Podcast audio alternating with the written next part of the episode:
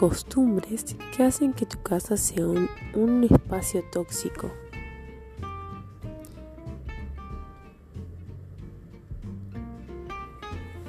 Kalelas planteó desde hace más de 30 años su preocupación sobre cómo un medio ambiente tóxico podía enfermarnos. Empecemos por casa, nuestro hogar. Empecemos por nosotros. 1. Los gritos. Se empieza gritando sin darte cuenta y con el pasar del tiempo terminan gritándose por todo. Es una costumbre tóxica e implica violencia. 2. El drama. Todos pasamos por situaciones estresantes y complicadas, pero si tu hogar se vuelve un verdadero de drama y vertedero constante, pronto se volverá un espacio hostil.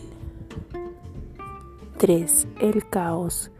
En un espacio donde predomina el desorden y la suciedad, no es un espacio agradable y terminas sintiéndote cada vez más agobiado.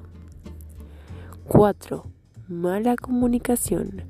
La comunicación es indispensable entre las parejas, padres e hijos. Fomenta la buena comunicación en tu hogar. 5. Falta de afecto.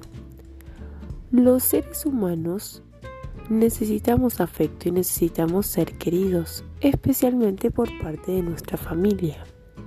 6. La desvalorización. Si en casa no se nos valora, aprecia y respeta, es difícil que logremos desarrollar una buena autoestima y la seguridad necesaria para afrontar la vida.